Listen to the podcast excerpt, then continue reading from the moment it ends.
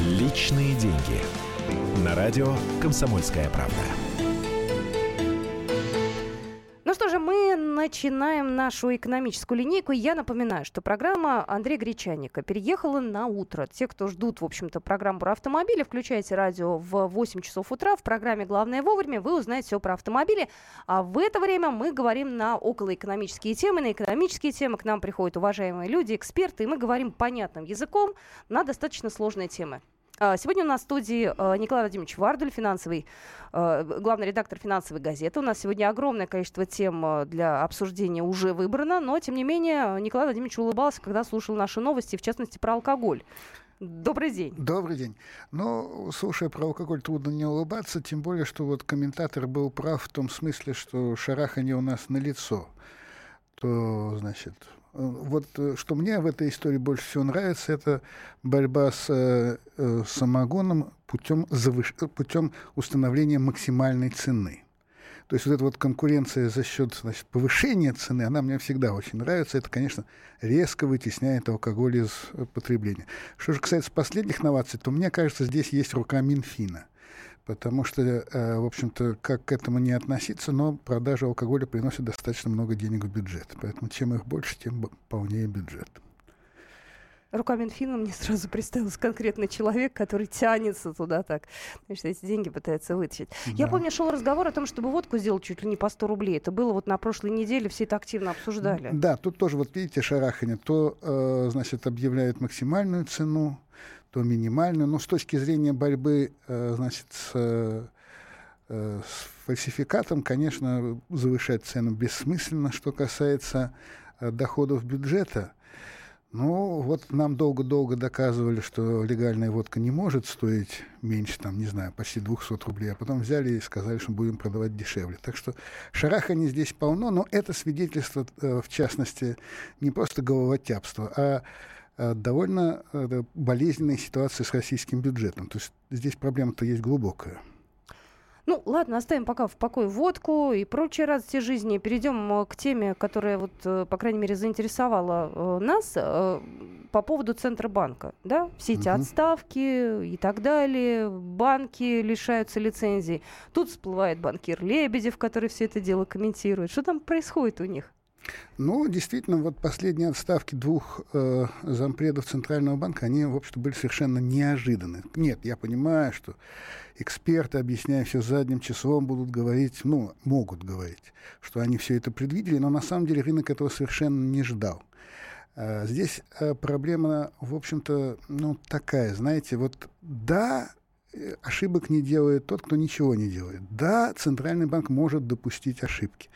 Да, возможно, такие ошибки были при э, банковском контроле, потому что вот обезглавлен это направление. Но возникает первый вопрос. А, собственно, кому подконтролен Центральный банк? Вот это вот довольно а, такая а, тоже сложная проблема, потому что получается, что кроме них самих контролировать их некому. С одной стороны, это хорошо, это свидетельствует о том, что там высококвалифицированные специалисты должны быть. С другой стороны, вот положение примерно то же, что в наших правоохранительных органах. Кто их может контролировать?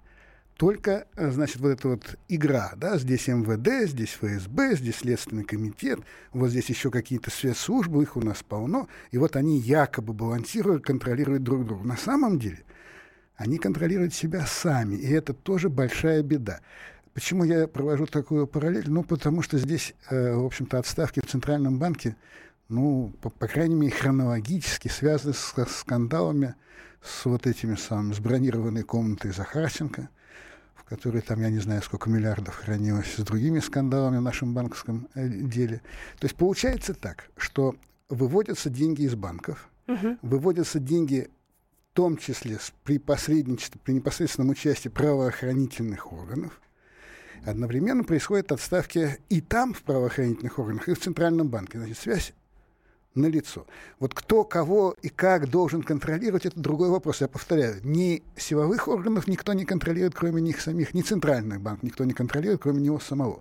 То есть вот здесь две такие самодостаточные системы, и обе они показали, увы, недостаточно эффективность своей работы. Это мягко говоря. Но, на мой взгляд, все-таки вина правоохранителей гораздо больше. Я знаю, есть комментарии, вот, может быть, мы их сейчас будем частично слышать, говорят о том, что главная вина Центрального банка. Ну, э, да, они занимаются банковским контролем, они не должны были допускать, скажем, того, что из банковского сектора в результате ликвидации банков по некоторым оценкам утекло порядка полутора триллионов рублей, это, конечно, безобразие. Но если эти деньги утекали при посредничестве или при прямом участии высокопоставленных сотрудников правоохранительных органов, как Центральный банк мог их остановить? А мог вообще? Ну, вероятно, мог бы. Но вот как? Лично я не очень себе это представляю. Поэтому э, вот если проводить такую криминальную э, подтекст под это, подо все, то здесь все-таки вина людей в погонах выше. Я предлагаю услышать комментарий банкира Лебедева, да, который эту же аналогию проводит. Он по этому поводу достаточно жестко высказался. Предлагаю сейчас услышать в нашем эфире банкира Лебедева себя в Твиттере написал, вот вне всякой связи с этими дистановками, я не давал ссылок, написал, что Центробанк покинули остатки крыши, которая позволила банкирам похитить 100 миллиардов долларов в последние 8 лет. Так что как хотите, так и трактуйте. Ну, скажем так, у меня это очень нехорошо обоснованное предположение. Но поскольку у нас нет судебного решения, зачем я буду обижать людей? Но из тех людей, которые возглавляли банковский надзор, ну, это, безусловно, те, кто вот все эти там 10 лет со времен убийства Козлова занимался надзором. И именно при них исчезло 100 миллиардов долларов из 800 банков, у кого отобрали лицензии. И исчезли они в карманах этих банкиров. Я никогда не поверю, что такого рода квалифицированные люди ничего не знали или не видели. А банкир Лебедев был у нас. Значит, эти люди ушли со своих постов, и им за это ничего не будет? Ну, давайте, во-первых, подождем, потому что, э, ну, во-первых, э, Эльвира Набиуллина их очень тепло проводила, да, она их поблагодарила за эффективную работу. Ну, может быть, это вежливая фигура речи, но давайте подождем. Значит, один из них, э, первый вице э, председатель Центрального банка остался там советником, то есть это такая мягкая форма ухода на пенсию. Второй был э, уволен, когда он был в отпуске что само по себе как-то, по-моему, не вполне соответствует трудовому законодательству, но это не важно. Э, важно посмотреть, какое новое назначение он получит. Говорят уже о том, я говорю о господине Сухове, говорят уже о том, что ему ищут по замминистра финансов, не знаю. Вот новое назначение покажет, э, какова их вина, есть ли их серьезная вина. Но у меня есть более миролюбивая версия. Да. Госп... Хочется крови все-таки. Слушайте, Нет, я понимаю. Я, я могу понимаю. вопрос слушателям задать. 8 800 200 ровно 9702. Это номер нашего эфирного телефона. Как вы думаете, как с ними нужно теперь поступить? И вообще верите в то, что был какой-то заговор, была какая-то тайна за кулисы, то, что их тепло а, проводили? Значит ли то, что их потом, не знаю, могут посадить или нет? 8 800 200 ровно 9702. Нет, я понимаю, что конспирология это очень увлекательная вещь, но для того, чтобы ею заниматься, нужно все-таки иметь достаточно полную информацию. Ею мы не располагаем. Вот. Э, Александр Лебедев сказал совершенно правильно. Он сказал о том, что это вот действительно был обезглавлен блок э, банковского контроля. Просто так это не делается. Действительно, эти люди причастны и к проряживанию вот, банковской грядки, но и со всеми сопутствующими негативными явлениями. Ну, оценивать, сколько там ушло и куда и как, вот я бы не стал. И еще раз повторю, у меня есть более миролюбивая э, версия, она заключается вот в чем – Мавр сделал свое дело, Мавр может уйти. То есть э, можно, может быть, уход этих господ означает, что вот э, жаркая пора э, прореживания банковской грядки завершена. То есть они это сделали. Они это сделали, с, возможно, с ошибками, ну, наверняка с ошибками, иначе бы их не уволили. Э, вот степень этих ошибок я оценивать не буду. Я просто скажу, что вот, вероятно, здесь подведена некая черта. Вот посмотрите. Значит, их меняет э, Дмитрий Тулин. Это вот такой Джокер, э, очень известный и авторитетный в, банковском, в банковской сфере человек, который буквально чуть ли не с пенсии был мобилизован э, в Центральный банк, вот когда была острая пора Э, определения кредитно-денежной политики. Вот после скачка ставки в 17%. Вот когда все начало вибрировать, его мобилизовали, он вроде бы выступает ну, формально э, в роли такого кризис-менеджера Центрального банка. Подробности будут буквально через пару минут. Не уходите далеко. Личные деньги.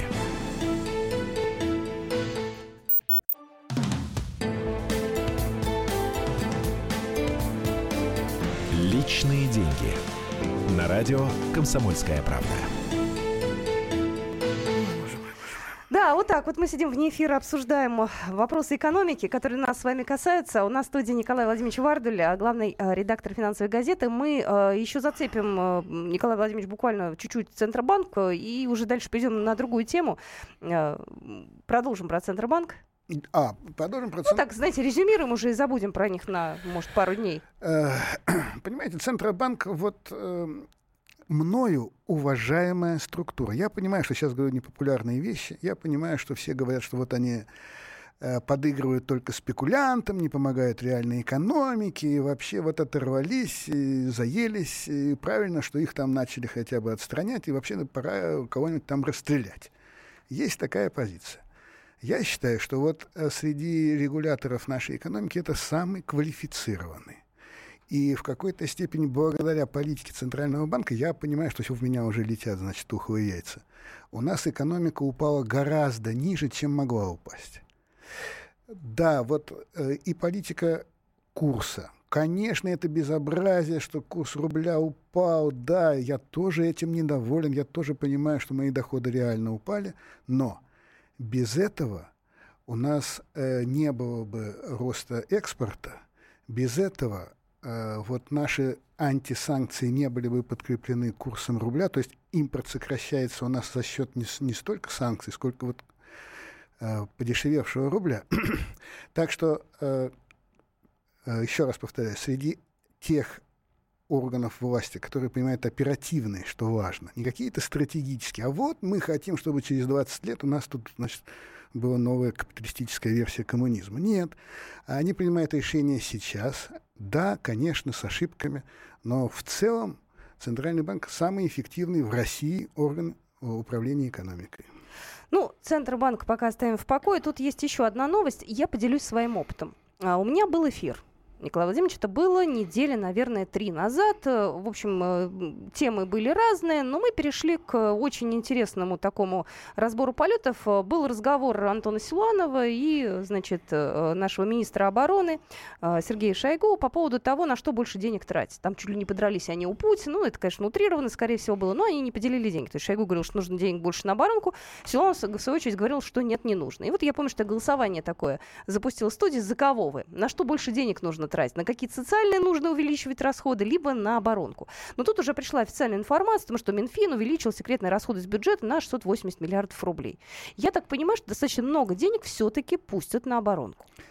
Ну, вот вы самого главного не сказали. Вы же провели голосование, а результаты А результаты, какие? А, результаты. вы потом хотите сказать. Хорошо. Да, да, да. Хорошо, вот смотрите. Значит, у нас что происходило? Сначала у нас Минфин выдвинул такую концепцию следующей бюджетной трехлетки – Значит, мы фиксируем расходы в номинальном, то есть вот сколько было миллиардов рублей в 2016 году, столько и будет в 2017, столько же будет в 2018, столько же будет в 2019. Да, будет инфляция, фактически они будут сокращены, но не в номинальном размере. Первая позиция. Вторая позиция. Это общий размер. Значит, в общем размере социальные расходы Минфин предлагал не трогать, а остальные расходы, включая военные, сократить на 6%. Вот это была первая позиция Минфина. Да? Вот, да. В какой-то степени для меня она была несколько неожиданной, потому что, ну, если послушать, скажем, э, Алексея Леонидовича Кудрина, бывшего министра, он всегда настаивал на том, что и социальные расходы надо, в общем-то, сделать более адресными, а это значит сократить. И вот сейчас, э, значит, ну, естественно, вокруг бюджета всегда идет борьба всегда идет борьба разных получателей средств бюджета, каждый хочет больше, понятно. И вот сейчас, похоже, крен э, все-таки э, в сторону силовых ведомств. Это довольно легко прогнозировалось, но тем не менее. А вот... насколько большой крен и насколько будут урезаны, э, соответственно, э, деньги у других ведомств? Ну, понимаете, вот пока идет, э, знаете, есть такой итальянский фильм. Режиссер Серджио Леоне — это вот тот самый режиссер, без которого мы бы не узнали Клинта Иствуда. Да? Э, вот. Так вот, у него был фильм не вестерн, итальянский фильм просто с хорошим названием. Он назывался так «Пока есть война, есть надежда». Так вот, пока они делят бюджет, пока, в общем-то, рано говорить, по-моему, о том, кто что уже выиграл, потому что еще никто ничего не выиграл. Э, силовые ведомства идут, в общем-то, таким проторенным э, путем, то есть они увеличивают закрытые расходы. То есть расходы те, куда никто не дотянется. Они закрыты, это государственная тайна. Как там, что там? Понимаете, с одной стороны, да, конечно, такие расходы должны быть бесспорно. С другой стороны, закрытые расходы — это, в общем-то, зона, где возможно все — если послушать нашу счетную палату, то именно эти расходы э, самые неэффективные, потому что там нет реальных конкурсов, там, ну, в общем-то, рука руку моет. Так там коррупции можно деньги воровать. Именно, Я простым языком именно, говорю. именно, именно. Ну, давайте вспомним, там, не знаю, восточный э, э, полигон, да? Кто спорит, что нам он нужен? Никто не спорит. Но его строили так, что там больше 20 уголовных дел, да? Ну, деньги-то, извините, не вернули. Ну, Они их потырили, извините, простым Да. языком я говорю. Да, Да, и то есть всё. вот это вот, э, чем меньше э, Прозрачности. прозрачности, Мгм. да, тем больше коррупции. Это, в общем-то, совершенно очевидная вещь, да. Вот. И сейчас происходит то, что э, Министерство обороны, ну и прочие разные, ну, у нас появилась, например, вот Росгвардия, то есть чего еще не было, да. То есть э, военные рас- э, расходы на эти ведомства, конечно, увеличиваются. На мой взгляд, это немножко печально, потому что м, если посмотреть в перспективу, да, вот если... Нет, я понимаю, что в современных геополитических условиях, а эти геополитические условия у нас все будут хуже, хуже, хуже, хуже. Вот если они будут хуже, хуже, то это, в общем-то, зуб, который я выставляю нашим политикам. Да? Так не должно быть. Да? А э, с, с точки зрения перспективы, перспективы страны зависит от ее граждан, от их уровня профессионализма, от их уровня образования, от вложений человеческий капитал, в образование, в здравоохранение. Вот если мы этим пренебрегаем, мы перечеркиваем свою перспективу. Я сразу хочу напомнить наши контакты. 8 800 200 ровно 9702. Как вы считаете, нужно ли столько денег сейчас нам тратить на различные оборонные программы? Вот я сейчас посмотрела, в открытой части предложено сократить расходы по разделу национальная экономика э, на 414 миллиардов рублей, по разделу здравоохранения на 28 миллиардов рублей, ЖКХ на 10,5 миллиардов рублей. Однако ассигнование по разделу национальная оборона увеличивается на 10,3 миллиардов рублей. Вот нужно это делать или нет? Нужно ли нам увеличивать э, расходы на оборону? Ну вот- Что вы думаете? Вот тут маленький комментарий, да, когда сокращаются социальные расходы федерального бюджета, это не обязательно означает, что социальные расходы вообще сокращаются. Потому что у нас есть еще региональные бюджеты. Обычно происходит так. Федеральный бюджет разгружается от социальных задач, адресуя их региональным бюджетам. То есть формально никто от выполнения социальных задач не отказывается. Просто делать их будет э, местный бюджет. а у них-то есть А деньги они в или нет? совсем э, трудном положении, да? То есть это вот такое вот э, умывание рук по Понтии Пилатовски, которое, в общем приводит к тому, что действительно социальные расходы все-таки сокращаются. Я предлагаю народ послушать. 8 800 200 ровно 9702. Александр, здравствуйте. Добрый день. Добрый. Вот, э, э, гость говорит, что вот там надо урезать на оборонку, там, там. Понимаете, я вот прожил тоже довольно э, большую жизнь. И я для себя сделал вывод, что если нету, ну, образно говоря, у страны пушек, то очень скоро у нее кончается и масло. Э, поэтому вот говорить, что нам урезать, вот другое дело, может быть, что-то перебросить. Строили мы 10 танков, вместо них э, на, э, 5 танков, а вместо 5 ракет 10 ракет. Вот это внутри можно, но сокращать расходы ни в коем случае нельзя. Спасибо, Александр, услышали вас. Вот вы понимаете, э, здесь э, ведь дело такое. Вот смотрите, э, вот данные, которые приводила коллега о сокращении бюджета, они из РБК берутся. Да. И РБК э, месяца два тому назад опубликовал еще один очень интересный документ. Это официальные данные Российской Федерации, переданные в организацию ООН, которая занимается вопросами вооружений, то есть расходами на вооружение. Так из этих данных следует, что в прошлом году расходы России на вооружение выросли на 42%. Но, по-моему, это предел.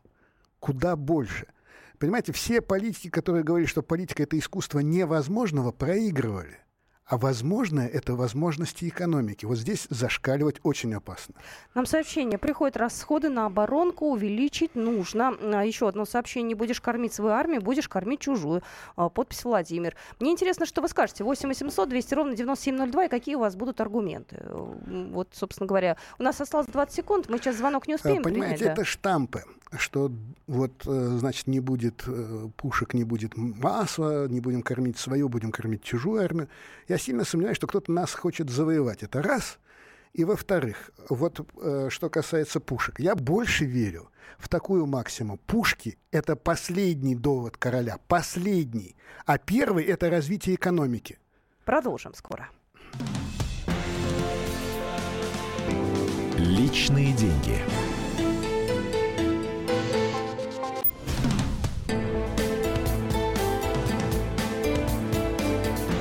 Личные деньги. На радио «Комсомольская правда». Здравствуйте, это «Личные деньги». На студии Николай Владимирович Вардуль, главный редактор финансовой газеты. А я, знаете, сижу и жду, и скажут вдруг на Нобелевскую премию по физике получили ученые, которые, не покладая рук, работали у нас в Сколково. Ибо, в конце концов, нужно же это все дело оправдать хоть как-то. А нет, не дождемся мы этого, да, Николай ну, Владимирович? Ну, почему не дождемся? Вы правильно сказали, что вот э, что такое критерий э, научного прогресса, да? Это не затраты типа Сколково, хотя, конечно, затраты на науку, кто спорит, нужны, да, но давайте вспомним, что вот э, первый компьютер был собран американскими студентами в гараже, да? Нет, я знаю, что в свое время э, компьютерные, ну, условно, компьютерные прототипы создавали и в Советском Союзе. Нет, я знаю. Но, тем не менее, вот для каких-то э, интересных э, э, и очень перспективных, как выясняется, решений совсем не обязательно вот, э, значит, парад алле устраивать. И очень важный критерий, да, действительно, это количество нобелевских лауреатов. Здесь мы катастрофически отстаем, и это очень печально. Нет, можно, конечно, говорить о том, что там принимают решения не в нашу пользу, ну, как с, со спортом, да, проводить какие-то параллели. Но главная проблема в том, что нам действительно нечего э, фундаментально предъявить. И это очень... Я еще раз повторяю. Вот смотрите. Мы все хотим, чтобы Россия была сильной. Мы все хотим, чтобы нас уважали. Это правильно, да? Как этого добиваться? Можно добиваться силой науки. Здесь у нас, к сожалению, пока не получается. Можно добиваться силой экономики, как Тоже это делает получается. Китай. Тоже не получается. Как мы этого добиваемся? Просто силой. А вот это вот э, довольно такой, во-первых, это крайний вариант, а во-вторых, он действительно настораживает всех окружающих. Николай Владимирович, вы до новостей задавали вопрос, кто нас собирается завоевывать. Вот тут сообщение пришло, mm-hmm. чтобы Америка нас не завоевывала. Понятно. Когда мы еще не вставали, сказали, что ж, вот Америка нас собирается завоевать. 8 800 200 ровно 9702, номер эфирного телефона, расходы на оборонку. Нужно ли увеличивать, с вашей точки зрения? Если да, объясните, почему. Здравствуйте. Станислав, слушаем. Алло, да. Да, здравствуйте. Здрасте. Два вопроса. Мы как бы в перестроечное, постперестроечное время, в эпоху правления Ельцина-Горбачева, усиленно начали отказываться от оружия. И НАТО под, приблизилось к нашим границам уже до нельзя. Да? А, Латвия, Литва остались без пушек, без наших. И НАТО теперь у них там пасется, как у себя дома. А, скажите, пожалуйста, как насчет этого клише, да, что разбомбив Сирию, Ливию, Ирак, которые никому не нужны были бы, Э, туда пришли войска НАТО и англосаксонцев. Это вот первый вопрос по поводу клише. Если нет пушек, то не, не значит, что не будет масла. И второй вопрос. А, у нас у 5% населения находится 85% богатства в их ведении. Такие как Захарченко, Хорошавины там и прочие гайзеры. У них в тумбочках, в бетонированных э, квартирах находятся миллиарды, миллионы рублей и долларов что нужно сделать в нашем государстве, чтобы эти люди начали вкладывать эти деньги не под тумбочки и не в квартиры, а в реальную экономику. А может быть, что? чтобы они перестали воровать, извините, чтобы таких вообще людей не было. Спасибо вам за звонок уж. Есть да, но тут два совершенно разных э, вопроса.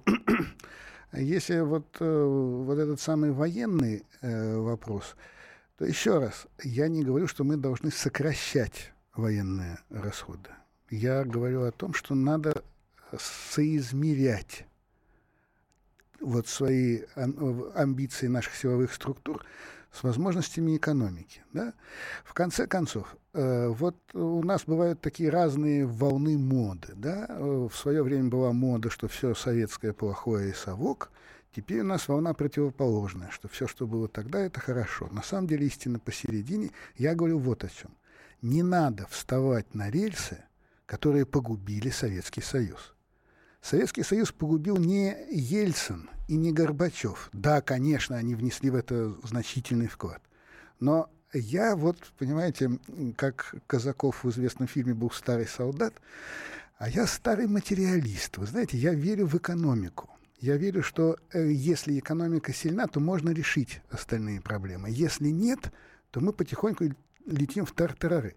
Так вот, советская экономика была подорвана военными расходами. Была подорвана вот этой вот гонкой за Соединенными Штатами, которую мы проиграли. И здесь ни при чем Горбачев, здесь ни при чем Ельцин, просто экономика не вытянула. Да? И вот сейчас мы снова становимся на эти рельсы. Мы, значит, размахиваем всякими там этими самыми значит, потребностями в вооружениях. Нет, я все понимаю. Я понимаю, я тоже иногда смотрю телевизор, что мне не всегда нравится я понимаю, что нам говорят, что мы осажденная крепость, траля-ля, траля-ля. Так вот, из осажденной крепости надо выходить дипломатическими средствами, а не военными. Потому что война — это плохо для всех. 8 800 200 ровно 9702. Эта тема многих затронула. Владислав, здравствуйте. Говорите, пожалуйста. Здравствуйте. Вы знаете, по поводу телевизора, вот э, очень многие, у кого другая точка зрения, считают, что наше население зомбировано. Нет, сейчас немного поколение поменялось, и люди начали думать немного. Есть интернет, есть другие ресурсы, откуда получают. По поводу завоевания. Вы знаете, есть э, частички в нашей истории года, когда мы тоже думали, что никто нас за, даже не посмеет и не подумает завоевать. Да, вспомним 41 год одного из кандидатов в Соединенные Штаты сейчас президент, вспомним высказывание по поводу Сибири, то, что несправедливо, то, что принадлежит одной стране. Теперь возьмем 90-й год. Вы говорите на 40%, там, в прошлом году или когда увеличилось, да? В 90-е годы, я извиняюсь, ни черта мы не вкладывали в нашу армию. Ну, извините, если вы едите хлеб и запиваете водой, а завтра у вас появились деньги, естественно, вы захотите что-то другое нужно вкладывать не в танки, как это делалось в Советском Союзе, столько экипажей не набиралось, сколько танков делало, а нужно работать точечно. И извините, третье, вы знаете, проблем, я считаю, вот после того, как мы перевяжаем армию, мы должны пойти что-то частично взять и от Запада. Те же американцы, интернет, сотовая связь, э, все это нужно внедрять опять же, в нашей стране и развивать. И это можно и нужно делать. Понимаете, если к этому правильно подходить. А оборонку, ее нужно поддерживать. Это сдвиг, сдвиг в экономике. Спасибо вам. Да, сдвиг в экономике. ну вот э, я приводил пример Советского Союза. Там не, не важно, там, сколько танков производилось, просто э, не в этом дело, да, погубило сои в конце концов погубило вот э, замах Соединенных Штатов на какое-то слишком современное оружие, в котором они продвигаются. Ну, вспомните сейчас Эван Маски, да? Он к военным э, делам никакого отношения не имеет, но он вот пропагандирует, что через 10 лет может начаться колонизация Марса. Звучит, ну, просто фантастически, но это говорит не фантаст, не Герберт Уэллс, а миллиардер-предприниматель. Да, это большая разница. Вот, э, что, вот я говорю именно об этом. Да, действительно, мир сейчас стоит перед э, огромными технологическими вызовами. Вот говорят, что начинается четвертая промышленная революция. Ее можно назвать второй цифровой. То есть там интернет вещей и так далее, и так далее, и так далее. То есть э, э технология блокчейн. То есть возникает совершенно новая реальность. Она может быть связана с военной техникой в какой-то степени, но она далеко выходит за эти пределы. И вот самое удивительное в этой истории то, что двигателем вот в эту сторону являются наши с вами потребности людей, граждан, не э, медных лбов, значит, с касками и погонами, а нормальных граждан. Там вот, я не знаю, умные дома, ну, бог его знает, что автомобиль Тесла и так далее, и так далее, и так далее. Вот это надо развивать. Понимаете? Да, конечно, надо, э, чтобы э, обороноспособность была. Никто не спорит с этим. Но вот э, говорить о том, что мы должны быть здесь сильнее всех, это значит э, надувать вот те же щеки, которые мы пели в 1941 году, да? что Красная Армия всех сильней. Получилось, что в 1941 году так не было. То есть это был тот же обман. Вот как сейчас нас телевизор в какой-то степени обманывает, так и тогда нас обманывала вот пропаганда. А на что тогда ориентируются обычным людям? Телевизор обманывает хорошо, но где тогда искать правду? Кому верить тогда? Верьте, Банальный вопрос. верьте мне. Ну, то есть, э, я шучу, конечно. Э, то есть, вот чем мы сейчас отличаемся от, скажем, той же, э, того же общества советского в 30-х годов, у нас гораздо больше источников информации. И дальше надо просто думать. Собственно, э, вот думать э, не вредно, э, полезно, хотя иногда и опасно. И звонить нам в эфир 8 800 200 ровно 9702. В конце концов, во-первых, нам нужно верить. а, во-вторых, нам нужно сказать «здравствуйте». Сергей, говорите, пожалуйста. Добрый день. Добрый. Значит, я вообще поражен вашим гостем, так сказать, Э, медные лбы, каски, это вот все, что он знает про армию, удивительно, просто, так сказать, э, не, не- не очень культурно как-то. Вы знаете, вы знаете, вы знаете больше? У вас другое мнение? Я- Просто вы как-то... Значит, Я знаю одно. мнение. Политические решения генералам нельзя отдавать. Вот А это, они это у я нас знаю не точно. принимают политических решений. Это во-первых. Во-вторых, э, это не мы считаем, что мы осажденная крепость. Это Запад все время твердит, что э, мы в изоляции, что у нас нету друзей, что у нас с нами никто не хочет иметь э, дело, что мы не рукопожатные и все такое прочее, навязчиво. Я оговорюсь сразу, я телевизор вообще не смотрю. То есть э, не надо тут говорить, что мне там кто-то там промыл мозги. Второе. Э, Советский Союз была нормальная экономика, иначе бы мы бы не победили во Второй мировой войне или Великой Отечественной.